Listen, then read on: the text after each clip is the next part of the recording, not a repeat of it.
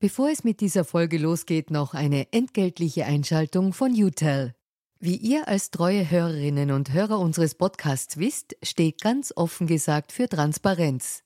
Transparenz, Fairness und Ehrlichkeit sind auch für unseren Werbepartner UTEL sehr wichtig. UTEL bietet Cloud-Telefonie und Rufnummern für Unternehmen und lebt das Wort Fairness wirklich. UTEL will nämlich ihre Kundinnen und Kunden durch Service binden und nicht durch Verträge, also sozusagen der Good Guy unter den Kommunikationsdienstleistern.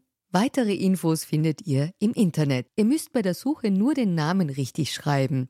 Y, zweimal U, hartes T, dann E und L. UTEL eben. Und warum zwei U im Namen? Ganz offen gesagt, das wissen wir auch nicht. Das fragt am besten ein Teammitglied, weil UTEL beantwortet jede Kundenanfrage. Versprochen.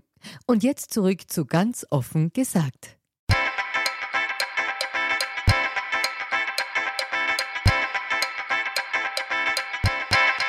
Willkommen bei Ganz offen gesagt. Heute ist die Politikwissenschaftlerin Katrin Steiner-Hämmerle und der Publizist und Analyst Peter Bleikner zu Gast. Das Thema der heutigen Sendung Gibt es ein Leben außerhalb der Wiener Blase?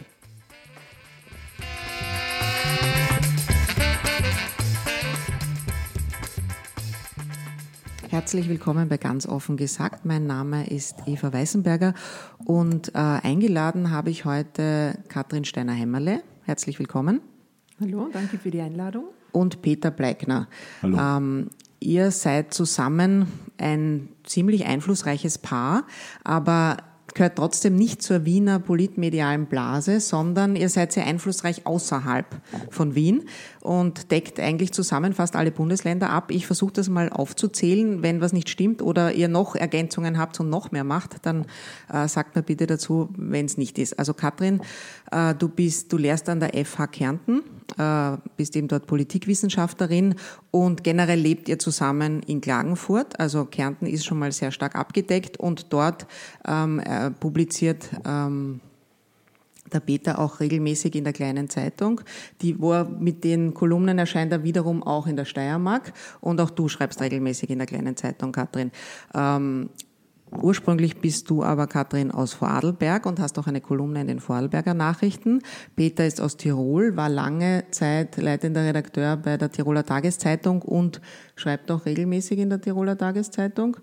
Ja. Ähm, dann kommen wir nach Salzburg, da hat der Peter eine Kolumne in den Salzburger Nachrichten äh, Niederösterreich. Ähm, du lehrst und äh, organisierst mit einen Lehrgang für politische Kommunikation an der Donau-Uni Krems, wo wiederum Leute aus allen Bundesländern kommen und dort den Lehrgang machen, wodurch sich das Netzwerk noch vergrößert.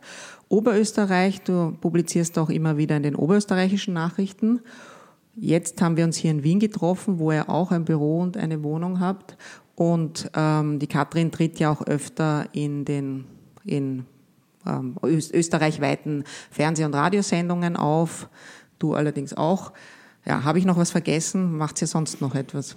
Mm, erwähnenswert würde ich sagen am Kuratorium für Journalistenausbildung. Das macht in Salzburg oder von Salzburg aus gemeinsam mit dem MATZ, dem Medienausbildungszentrum der Schweizer, und mit der Hamburg Media School und der Universität Leipzig einen International Master Lehrgang für New Media Journalism.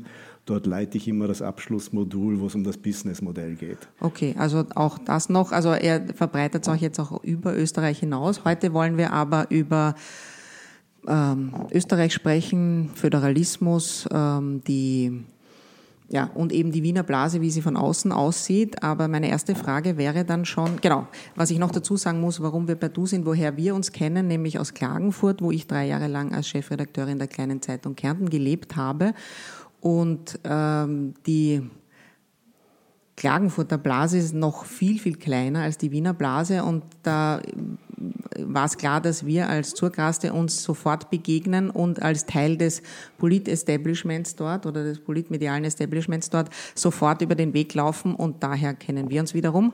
Jetzt sind wir aber in Wien. Und da wäre meine erste Frage, ähm, wie fühlt, also wärt ihr gern Teil der Wiener Blase? Also ihr seid so einflussreich außerhalb von Wien. Wie fühlt sich das an, wenn ihr in Wien seid, wo ihr dann nicht so wichtig seid? Also ich sehe mich jetzt weder als wahnsinnig wichtig außerhalb Wiens noch weniger wichtig innerhalb Wiens. Ähm, es macht Spaß, ein paar Tage in der Hauptstadt zu sein, Personen, Menschen zu treffen, Informationen zu erfahren. Ähm, es macht dann aber auch wieder Freude, außerhalb zu sein, weil man viel mehr die kritische Distanz, glaube ich, bewahrt. Und ich hoffe, dass ich diese kritische Distanz allerdings auch jetzt noch in Kärnten bewahrt habe und zu allen anderen Bundesländern, wo ich tätig bin, äh, weil ich ja überall ein paar Jahre erlebt habe und einfach auch gesehen habe, dass das, was in Wien oft als wichtig erachtet wird, in vielen Bundesländern ganz anders wahrgenommen wird oder auch andere Themen im Vordergrund stehen. Für mich war eigentlich am prägendsten diese Fehleinschätzung vor allem von Jörg Haider, die ich auch hatte, bevor ich in Kärnten gelebt habe.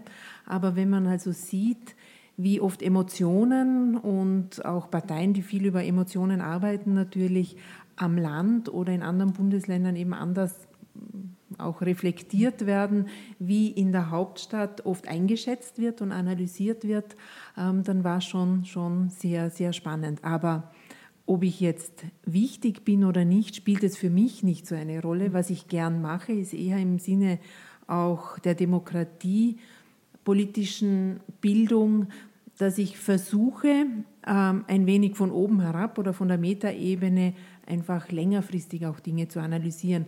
Und ich dann froh bin, dass ich nicht in diesem alltäglichen Polit-Hick-Hack stecke und da viel noch mehr Zeit verbringe, als wie ich ohnehin verbringe. Du hast jetzt gesagt, die Fehleinschätzung Jörg Haiders. Was meinst du damit genau? Wann, also was dachtest du vorher und wann bist du nach Kärnten gekommen und was hat sich da verändert in deiner Einschätzung? Also Jörg Haider wurde ja mehrmals totgeschrieben von den Zeitungen. Ich kann mich erinnern, mein Umzugstag nach Kärnten war äh, im März 2004, der Tag der Landtagswahl, wo man eigentlich damit gerechnet hat, die Ära Jörg Haiders ist beendet. Er hat diese Wahl gewonnen, war weiter Landeshauptmann und dann nicht zuletzt natürlich auch bei der Nationalratswahl dann, äh, wo er ja auch noch einmal angetreten ist als Spitzenkandidat des BZÖ kurz vor seinem Tod und auch noch einmal sogar die Grünen überholt hat bei dieser Wahl und eigentlich ganz Österreich mehr oder weniger fassungslos nach Kärnten geblickt hat und, und es nicht fassen konnte, dass er so wie ein Untoter immer wieder auferstanden ist, auch politisch. Allerdings in Kärnten selber und vor allem, wenn man auch am Land unterwegs war und auch ähm, am Stammtisch ein bisschen zugehört hat, ähm, hat man schon gemerkt, da gibt es einfach viel Zuspruch, der aber nicht reflektiert wird wirklich in den Medien von Seiten der Bevölkerung. Wir befinden uns ja auch gerade in einem Wahlkampf. Da du auch als Politikberater arbeitest, manchmal muss ich dich, mhm. bevor du dazu was sagen darfst, jetzt auch noch fragen, hast du einen aktuellen Auftrag? Im Nationalratswahlkampf nein. Okay. Es ist ja auch so, dass du selten im, auf Bundesebene arbeitest oder gar mhm. nicht, sondern eher ähm, Land, Landesorganisationen oder sogar kleinräumigere Kommunenorganisationen berätst? Also im Parteienbereich nicht auf Bundesebene, also nein, wirklich überhaupt nicht. Ähm, ansonsten mitunter für Ministerien oder Bundeskanzleramt, aber das ist auch sehr transparent, das sind dann Studien. Ähm, auf Landesebene quer durch Österreich und mitunter auch außerhalb, ja. Okay. Gut. Ähm, die Katrin hat jetzt vorher gesagt, eben, dass die dass die Leute außerhalb von Wien und vor allem außerhalb der, ähm, des Politbetriebes von Wien ganz andere Themen interessieren als das, was die äh, Leute hier so interessiert. Äh, was wäre das jetzt in dem Wahlkampf zum Beispiel? Gibt's da, also hast du da schon einen Unterschied bemerkt, was ähm, in Kärnten oder in Innsbruck diskutiert wird und in Wien gar nicht vorkommt? Ich bemerke keinen so großen Unterschied bei den Themen, aber eine unterschiedliche Bewertung und Gewichtung. Ich glaube, das kann man besonders deutlich beobachten, wenn man sich jetzt zum Beispiel die Sozialdemokratie als Gesamtpartei in Österreich anschaut, die ja letztlich ungefähr beim Mondsee richtig abbricht, also in ihrer Macht oder Nichtmacht oder Ohnmacht. Ähm, da ist diese Partei durchaus auch ein Spiegelbild, wie zum Beispiel das Migrationsthema sehr, sehr unterschiedlich aufgefasst wird. Also aus meiner Beobachtung über die Bundesländer ist der sogenannte linke Flügel der SPÖ nahezu ausschließlich mittlerweile auf Wien beschränkt. Mhm.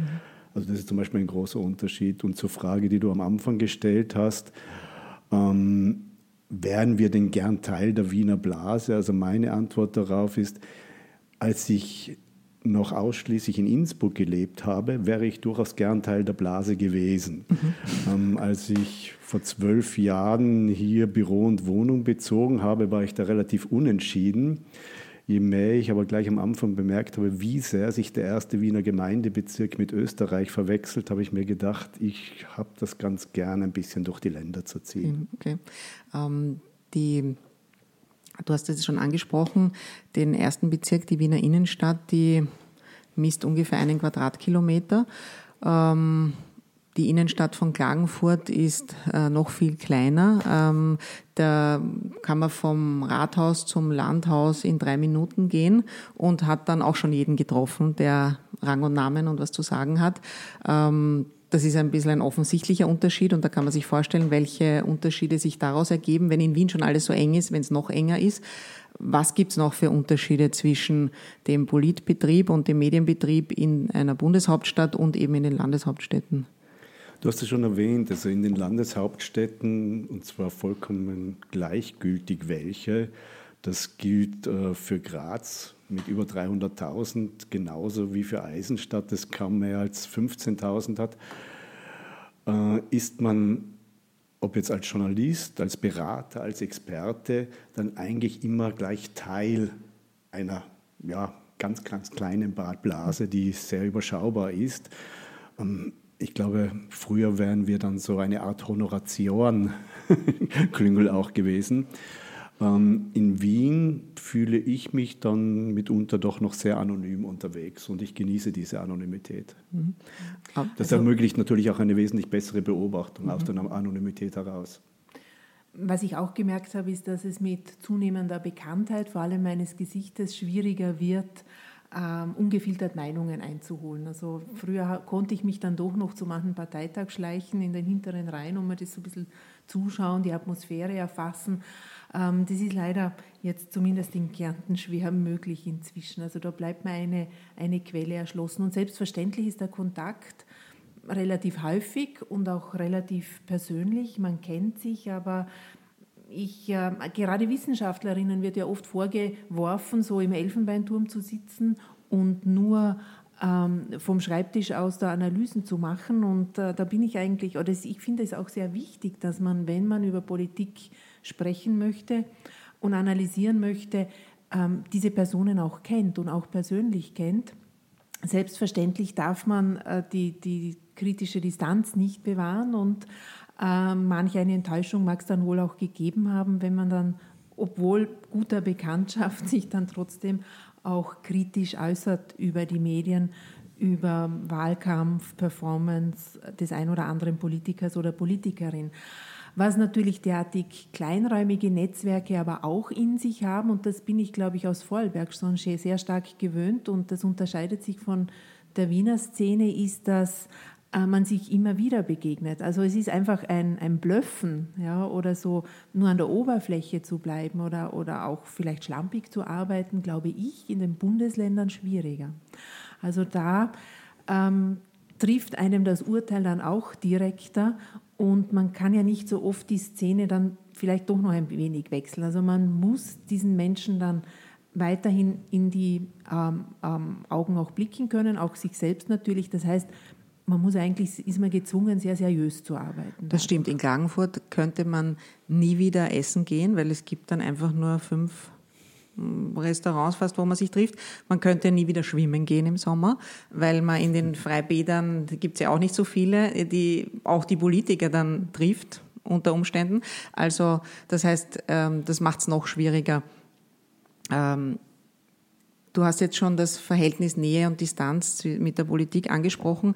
Da gibt es jetzt einen ähm, groß diskutierten Fall äh, in Österreich, eben der äh, Tarek Leitner, Moderator der ZIP 1, aber jetzt war er eben auch Moderator der Sommergespräche im ORF und er hat dieses Angebot angenommen, obwohl er einmal mit Christian Kern und dessen Familie auf Urlaub war, zu einem Zeitpunkt, wo Christian Kern noch nicht Politiker war, sondern nur ÖBB-Manager war. Ähm,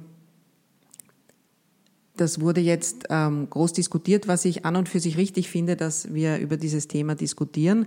Äh, ich glaube, ähm, es trifft da eigentlich den falschen, das falsche Beispiel, zumindest aus meiner Beobachtung. Ich habe Tarek Leitner noch nie mit Politikern saufen gesehen und eigentlich auch könnte mich auch nicht erinnern, dass er bei irgendeinem Parteiheurigen oder sonst wo überhaupt anwesend gewesen wäre, geschweige denn betrunken durch die Szenerie getorkelt wäre was ich nicht von allen Kolleginnen und Kollegen behaupten kann. Das kommt natürlich vor, dass es da große Nähen gibt.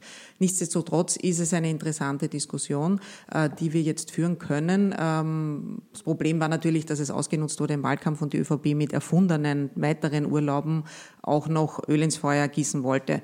Gut, habe ich jetzt ein bisschen lang geredet, um es zusammenzufassen.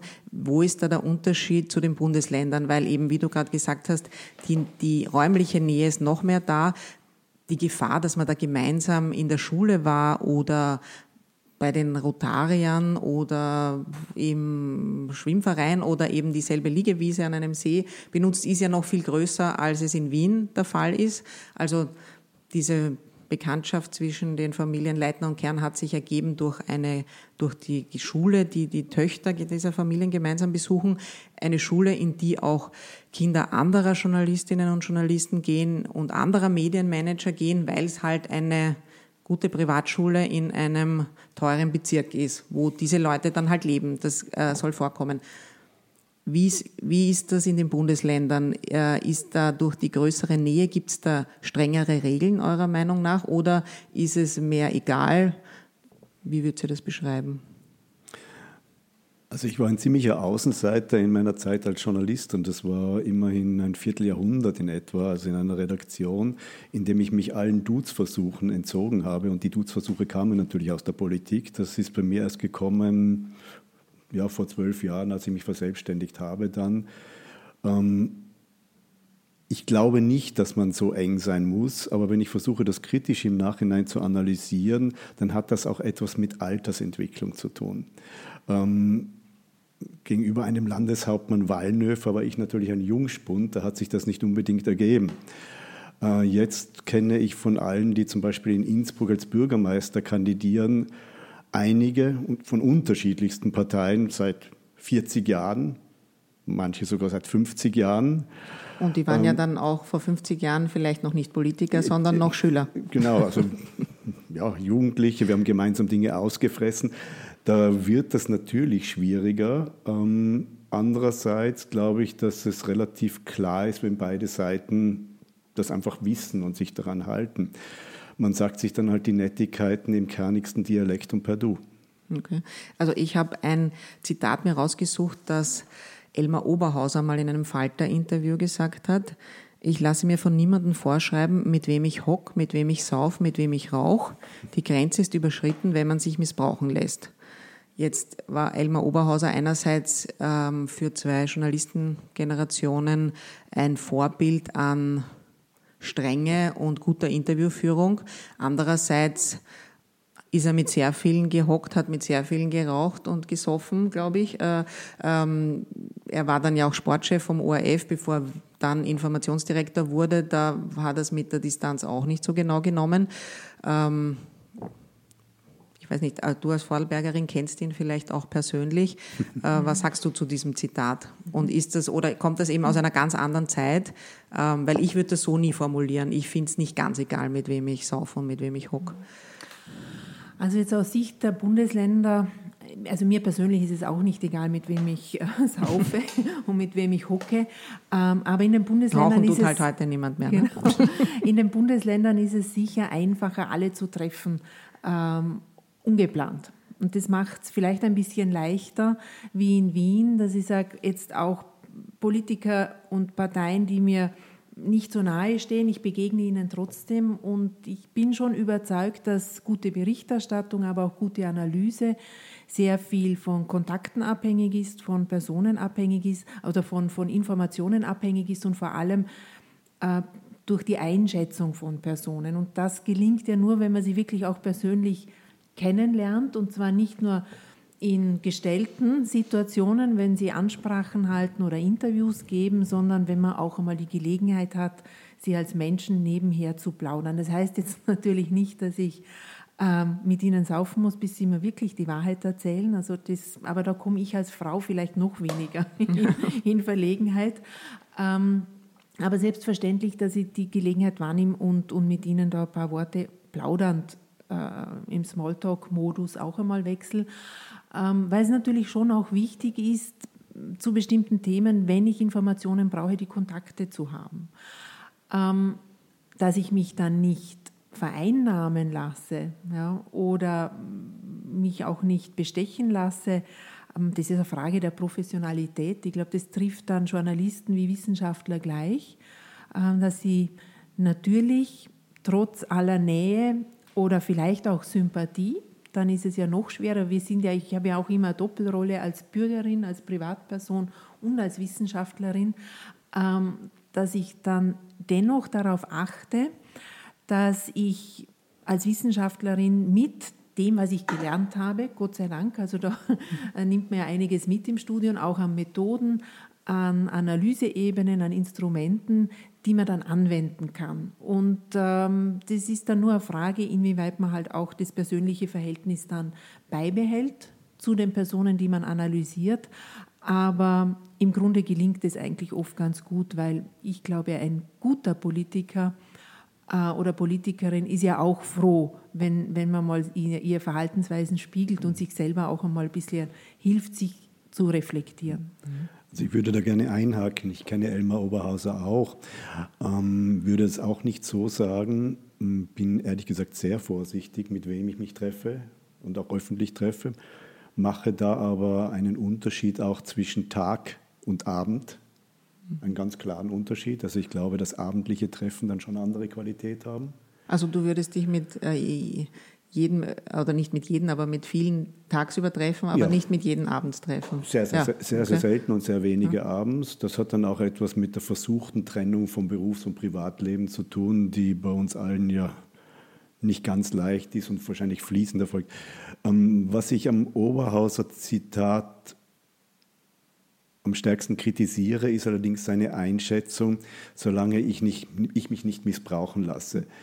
Denn je sorgloser ich mit meinem Umgang bin, umso mehr solche Versuche gibt es natürlich. Und ich bin mir nicht so selbstsicher, ob ich denn immer bemerken würde, ob ich gerade missbraucht werde oder nicht. Mhm. Wer steckt wem was, aus welchem Grund, dieses Cui bono, ja. Mhm. Und man muss ja dazu sagen, Elmar Oberhauser hatte am Höhepunkt seiner Macht einen Stammtisch im Don Co. am Wiener Stephansplatz. Also da sind wir dann im Zentrum der Innenstadt, der Blase. Das war in Vor-Twitter-Zeiten das Epizentrum der Wiener Blase, hat er das dort inszeniert und auch öffentlich dargestellt. Äh, da hat die Susanne Rispasser zum Beispiel in ihrer Zeit als Vizekanzlerin und danach dazu gehört, ähm, jetzt Chefin von Wüstenrot ähm, und viele andere einflussreiche Männer vor allem. Äh, und jetzt die Frage ist, geht es da nicht auch um Darstellung von Macht? Also, also eben, du möchtest am Abend nicht gesehen werden, vielleicht mit mhm. einem Minister, weil du dir denkst, dann äh, interpretieren die Leute das als zu große Nähe. Viele vor allem jetzt Politikberater, also du bist ja auch Politikberater und du bist Politikwissenschaftlerin. Ähm, Politikberater leben ja eigentlich nur davon, dass sie eine Nähe zu den Mächtigen haben. Das ist ja Kapital. Schon geben sie dann vielleicht gute Tipps, wie man die PR besser aufstellen kann, aber in Wirklichkeit sind ihre Kontakte ihr Kapital. Mhm. Und es gibt auch Teile der Journalistenschaft, die das auch so sehen. Die sagen, ich habe so eine große Nähe, mich müsst ihr einladen in eure Sendungen, mich müsst ihr fragen, weil ich kenne sie, zu mir kommen sie, mir erzählen sie alles. Also als Beispiel, mhm. ähm, das also ich, ich schaue es jetzt nicht die ganze Zeit, aber das ging, das wurde ja viel diskutiert, deswegen habe ich es mir dann angeschaut. Es gibt eine Szene auf Ö24 TV, wo Wolfgang Fellner versucht, live in der Sendung Sebastian Kurz äh, anzurufen, glaube ich, oder er hat auch angeblich schon mal mit äh, Heinz-Christian Strache in der Sendung telefoniert. Und das ist ja auch, da geht es ja auch darum, darzustellen, wenn ich anrufe, dann heben die ab. Das Blöde war, dass der Kurz dann halt gerade nicht erreichbar war. Also ich finde, das ist grundsätzlich für Journalistinnen und Journalisten vollkommen gleichgültig, in welcher Hierarchiestufe sie sich befinden. Ähm, es steht uns nicht zu, ich empfinde mich mitunter immer noch als Journalist, äh, Hof zu halten, Macht zu spielen. Äh, es geht um Beobachtung. Wir sind nicht Mitspieler. Mhm. Wenn ich jetzt mit wir einfach die journalistische Position meine. So gesehen halte ich das grundsätzlich für falsch, Stammtische im Herzen von Österreich zu zelebrieren, an die man dann geladen wird oder nicht. Ich glaube, dass die Nähe wichtig ist. Ja, ich hoffe aber, diese Nähe dann doch aufgrund von professioneller Qualität zu erreichen, dass eben jemand meinen Rat schätzt, wie immer er da drauf gekommen ist. Das ist bei mir wahrscheinlich relativ einfach. Ich publiziere ja relativ viel das kann dann jemand für falsch oder richtig halten, aber so entstehen eigentlich auch die meisten Kontakte, die ich nicht habe. Darüber hinaus ergeben sich natürlich in einem Berufsleben, das mittlerweile dann doch schon ja, schrecklich. 37 mhm. Jahre wert, äh, quer durch Österreich enorm viele Kontakte. Mhm. Und dazu brauche ich aber jetzt nicht mit jemandem saufen gehen. Ja. Aber Kathrin, weil du gesagt hast, du äh, suchst auch den Kontakt zu den politischen Akteuren, um sie besser einschätzen zu können und auch um Informationen zu bekommen. Wie sieht man sowas in der wissenschaftlichen Community? Ja, zwiespältig. Das, das gebe ich zu. Nur, also ich bin überzeugt davon, ich möchte nicht aus Büchern herauslesend weitere Analysen verfassen. Also es wäre mir unmöglich, äh, ohne selbst Dinge erlebt zu haben, gehört zu haben, hinterfragt zu haben. Ja. Ähm, bei der Politikwissenschaft ähm, ist halt immer die Gefahr, dann in die parteipolitische Debatte gezogen zu werden oder auch in Schubladen gesteckt zu werden. Und das muss man halt mit sehr viel Professionalität, glaube ich, und Überlegung äh, versuchen, dem entgegenzusetzen. Das gelingt natürlich oft nicht in einem einzelnen Interview, sondern nur, wenn man im Laufe der Zeit beweisen kann, dass man versucht, objektiv und seriös ähm, zu handeln. Und um vielleicht noch kurz auch auf dieses Tarek Leitner Beispiel und den gemeinsamen Urlaub zurückzukommen oder auf solche Stammtische. Ähm, also im Grunde ist es ja nur ein Problem, wenn das Hinterzimmer der Macht sind, wenn es ähm, intransparente Kreise und Kontakte sind. Ich denke, wenn auch dieser Urlaub mit mehr Transparenz ähm, schon, schon besprochen worden wäre im Vorfeld, ähm, dann kann ja der Zuseher, die Zuseherin, die Wähler oder auch die Bürger generell sich ein Urteil fällen. Ja, ist er trotzdem objektiv ge geblieben im Interview?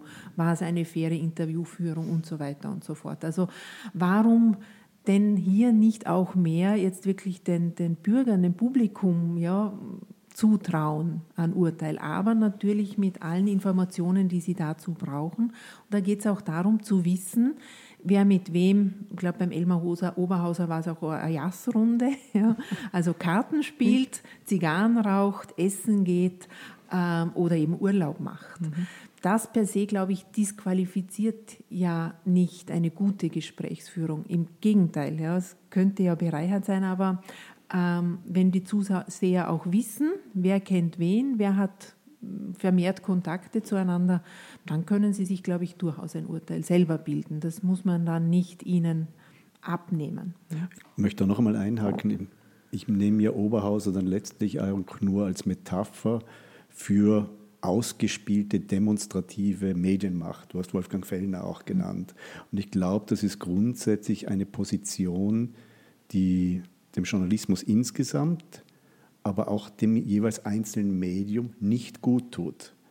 Ähm, der Josef Stefan Moser, Gründer der Tiroler Tageszeitung, hat mir als ganz, ganz junger Redakteur einmal einen Satz gesagt, den habe ich mir ewig gemerkt, weil ich ihn für sehr weise halte. Er hat gesagt, Bleikner hoch zu, ein Medium hat immerlei so viel Macht, wie man ihm zutraut, ausspielen darfst du sie gar nie versuchen.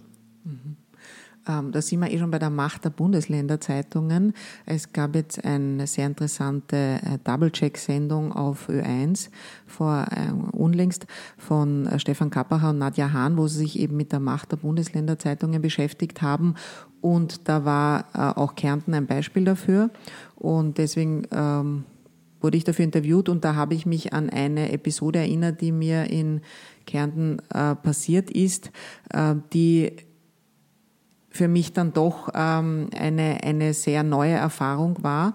Und zwar, wie viel Macht dann eben so eine Bundesländerzeitung hat.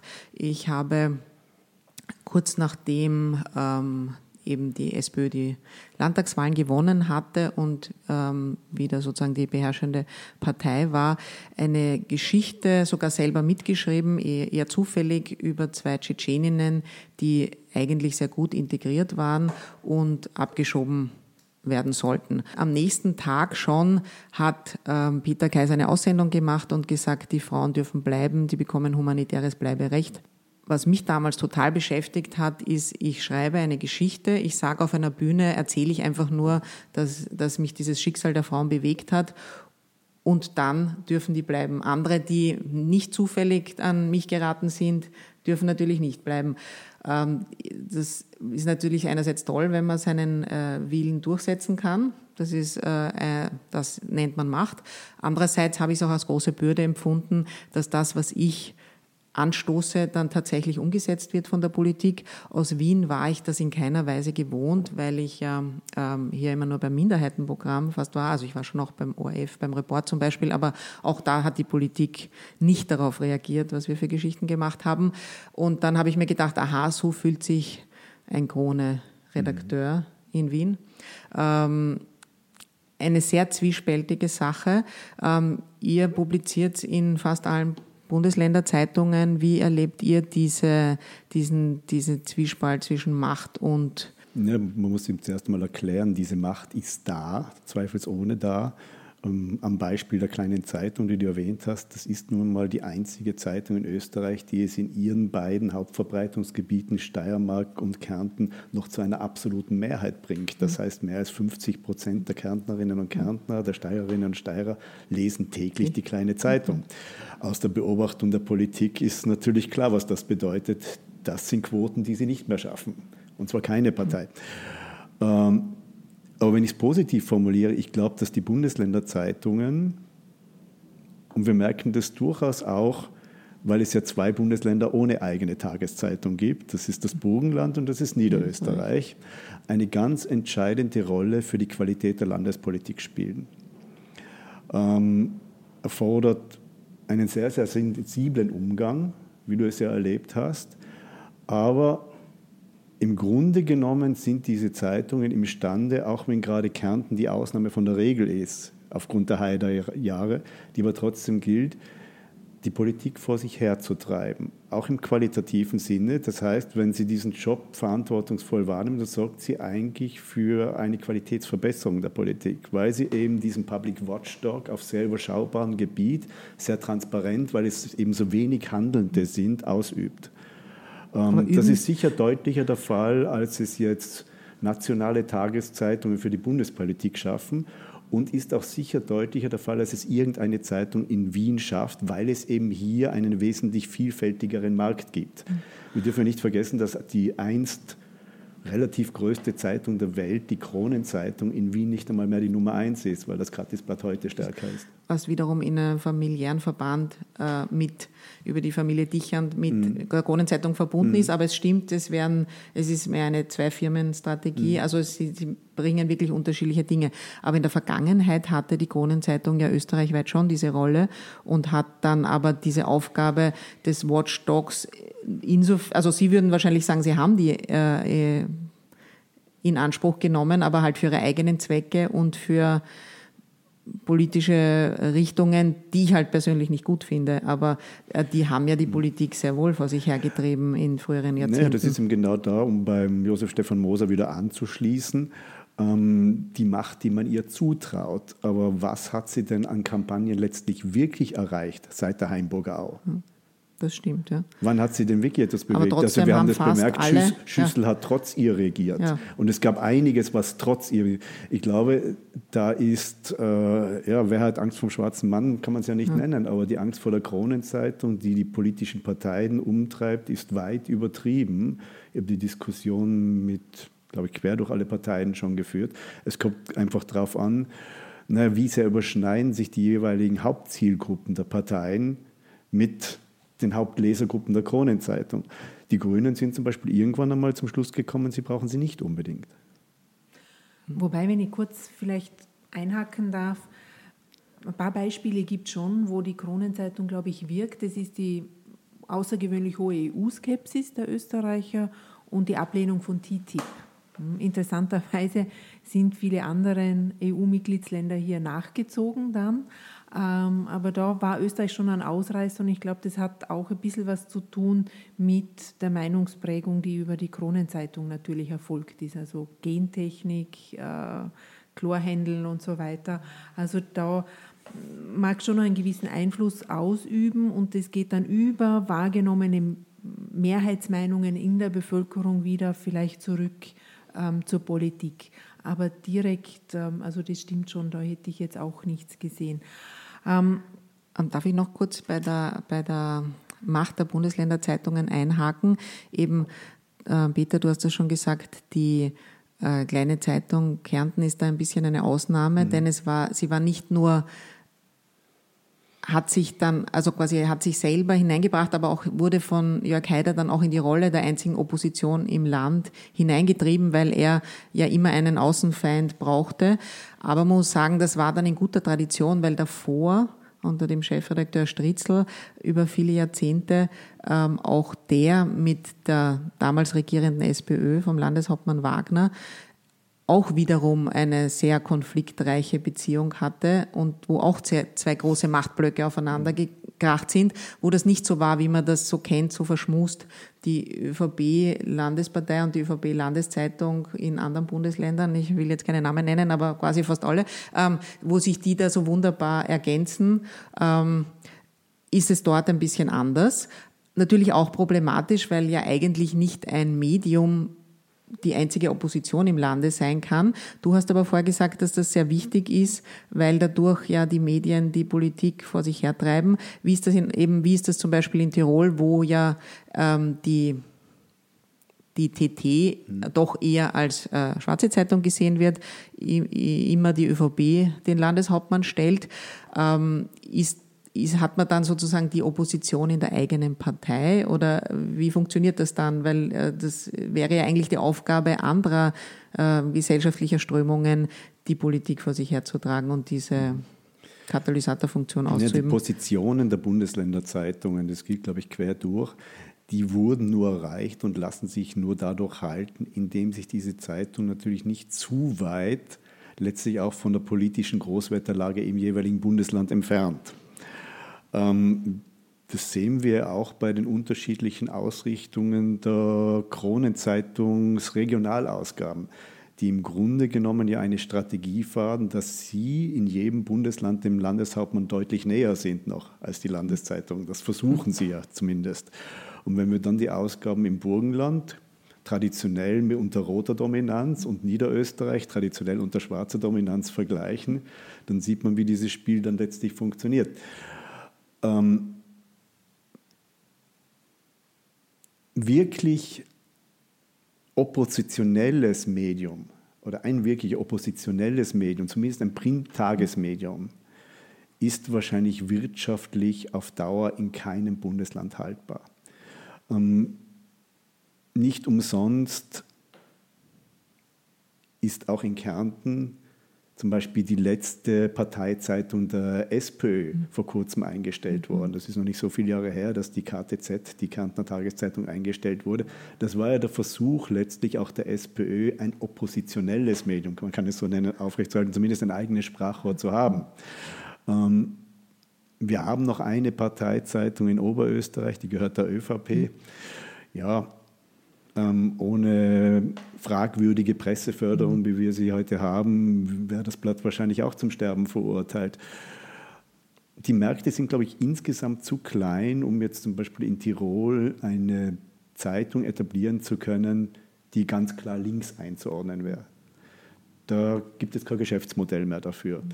Ähm, diese Opposition ist mittlerweile angewiesen, das klingt ein bisschen negativ, aber hat zumindest derzeit einfach digitale Medien am ehesten zur Verfügung. Sie merken das in Tirol, merkt man das ganz deutlich, welchen Stellenwert zum Beispiel die tivac.org hat. Ja.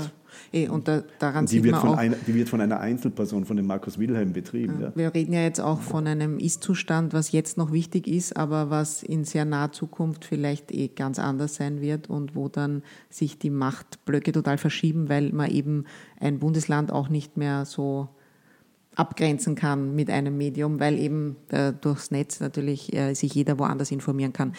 Und, ja? und ich glaube, dass man auch Medium nicht als so monolithischen Block, auch eine Zeitung nicht sehen darf, sondern die einzelnen Schreiber und Journalisten ja auch unterscheiden muss. Und wir wissen ja aus Befragungen, dass viele Journalisten sich als oppositionell sehen, egal zu welcher Macht. Und es ist ja auch Aufgabe des Journalisten, aber auch der Wissenschaft zu hinterfragen. Und weil du schon ein bisschen auch die Geschäftsgrundlagen angesprochen hast. Eines bleibt ja für alle gleich. Also dieses Kompetenz und Unabhängigkeit bleibt immer eine Geschäftsgrundlage eines Mediums, aber auch jetzt der Experten.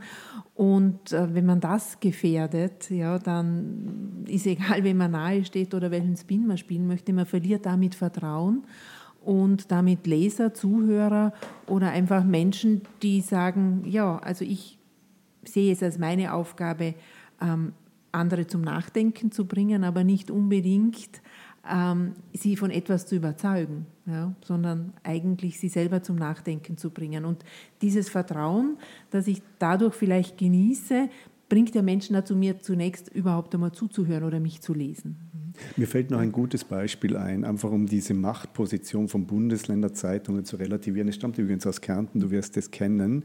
Dort haben sich in einer wirklichen Nacht- und Nebelaktion die Landtagsparteien auf eine Erhöhung der Parteiförderung geeinigt, ähm, haben abgewartet, bis keine Journalistin und kein Journalist mehr im Raum war. Ähm, die leitende Politikredakteurin dort, heute Chefredakteurin, hat das aber dann doch mitbekommen und hat gesagt, das geht doch nicht, versuchen wir doch als Zeitung, als kleine Zeitung etwas dagegen zu tun und hat letztlich eine Unterschriftenaktion dagegen gestartet. Äh, die Unterschriftenaktion ist mit, glaube ich, irgendwo zwischen 10.000 und 15.000 Unterschriften waren das dann. Mhm. Das ist nicht besonders viel für eine Zeitung, die, die eben, um die 250.000 Leser täglich hat. hat ja. Und da sieht man eben, was passiert, wenn ein Medium versucht, Macht zu spielen, also mitzuspielen und nicht mehr zu beobachten. Und das gilt trotz aller Macht Anmaßung, Anmutung, die Bundesländerzeitungen haben, auch für Sie. Jetzt äh, wollte ich ähm, zum Schluss noch zu, äh, wieder zur Wiener Blase zurückkommen. Ähm, und zwar im Anfang Juni 2015 hast du, Katrin, einen Standardkommentar geschrieben und dann in der, ein ZIP-2-Interview dazu gegeben mit der Grundthese, lasst sie mitregieren. Das bezog sich auf die FPÖ im Burgenland und äh, zu dem Zeitpunkt, wo die SPÖ noch da mit der FPÖ verhandelt hat über die Landesregierung. Und wie wir jetzt wissen, kam es dann ja auch so, wie du das erwartet hast. Ähm, die Reaktionen dann, vor allem auf Twitter, was ja ein bisschen das äh, Ausdrucksforum der Wiener Blase ist, waren äh, extrem negativ, ähm, sehr untergriffig. Dir wurde die wissenschaftliche Qualifikation abgesprochen. Äh, meine Frage an dich wäre, ähm, warum glaubst du, ist das so? Ich hätte zwei Thesen. Das eine ist, also jedenfalls, dass du einen Platz wegnimmst in einer, Öf dass du eine öffentliche Stimme bist. Während der Zeit kann niemand anderer eine öffentliche Stimme sein, weil du dann eben sprichst oder schreibst. Ähm, und es könnte sein, dass dir da besonders viel äh, negative Energie entgegengebracht wird, weil du eine Frau bist oder aber auch, weil du eben nicht zur Wiener Partie gehörst. Was glaubst du, ist da das Wichtigere oder hättest du eine andere Erklärung? Also es war sicher eine Mischung. Von außen kommend, eine Frau sein und dann noch ähm, das Gegenteil sagen als das, was als opportun gilt oder als hm. politisch korrekt oder wie auch immer, ähm, als gewünscht. Ähm, mein Vorteil in dem damals in dieser Situation war sicher, dass ich da mit Twitter und auch sonst sozialen Medien relativ ähm, sparsam umgehe und auch nicht alles lese, was gepostet wird. Ich glaube, das bewahrt mir meine Unabhängigkeit, aber auch meine Unerschrockenheit vielleicht, dass ich äh, gerade, also in, kann mich noch erinnern an die Zeit, äh, ein paar Tage in Italien war und nichts mehr angeschaut habe. ähm, das muss man wahrscheinlich dann einfach machen, um, um nicht zu erschrecken, auch was da manchmal einem entgegenschlagt. Meine, der Umgang mit Frauen, wenn sie öffentlich auftreten, das erleben nicht nur Experten, Journalistinnen, Politikerinnen, also das trifft, glaube ich, alle. Das sollte uns noch umso mehr stärken, äh, dabei zu bleiben.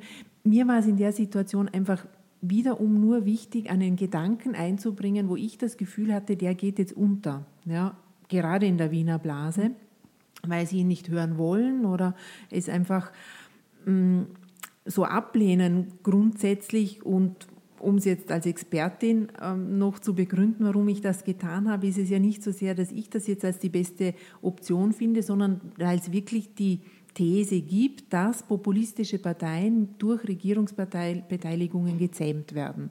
Es gibt selbstverständlich auch gegenteilige Befunde, aber man muss es darüber diskutieren. Und was mich gestört hat, ist, dass man halt einfach einen Teil der Möglichkeiten so ausblendet, anstatt darüber nachzudenken, wie können wir uns darauf vorbereiten, welche Kontrollmechanismen gehören gestärkt, sollten die Freiheitlichen in die Regierung kommen. Und ich habe nicht so sehr nur das Burgenland im Auge gehabt, sondern natürlich vor allem die Bundesregierung. Wohl sehend, dass die damals regierende äh, Parteien kein, keine gemeinsame lange Zukunft mehr haben werden unter Umständen. Gut, dann können wir sagen, du wirst wahrscheinlich bald Gelegenheit haben, diesen Kommentar ähm, mit großteils Copy-Paste aufzufrischen und wieder zu publizieren. Ähm, wir werden ihn dann mit Interesse lesen, dann wirst du vielleicht wieder vom ORF dazu befragt und dann haben wir wieder einen kleinen Shitstorm oder auch nicht. Vielleicht hat sich auch in der Zwischenzeit was geändert. Wir werden es sehen. Vielen Dank fürs Kommen, euch beiden, und gute Heimfahrt nach Klagenfurt. Danke. Dankeschön.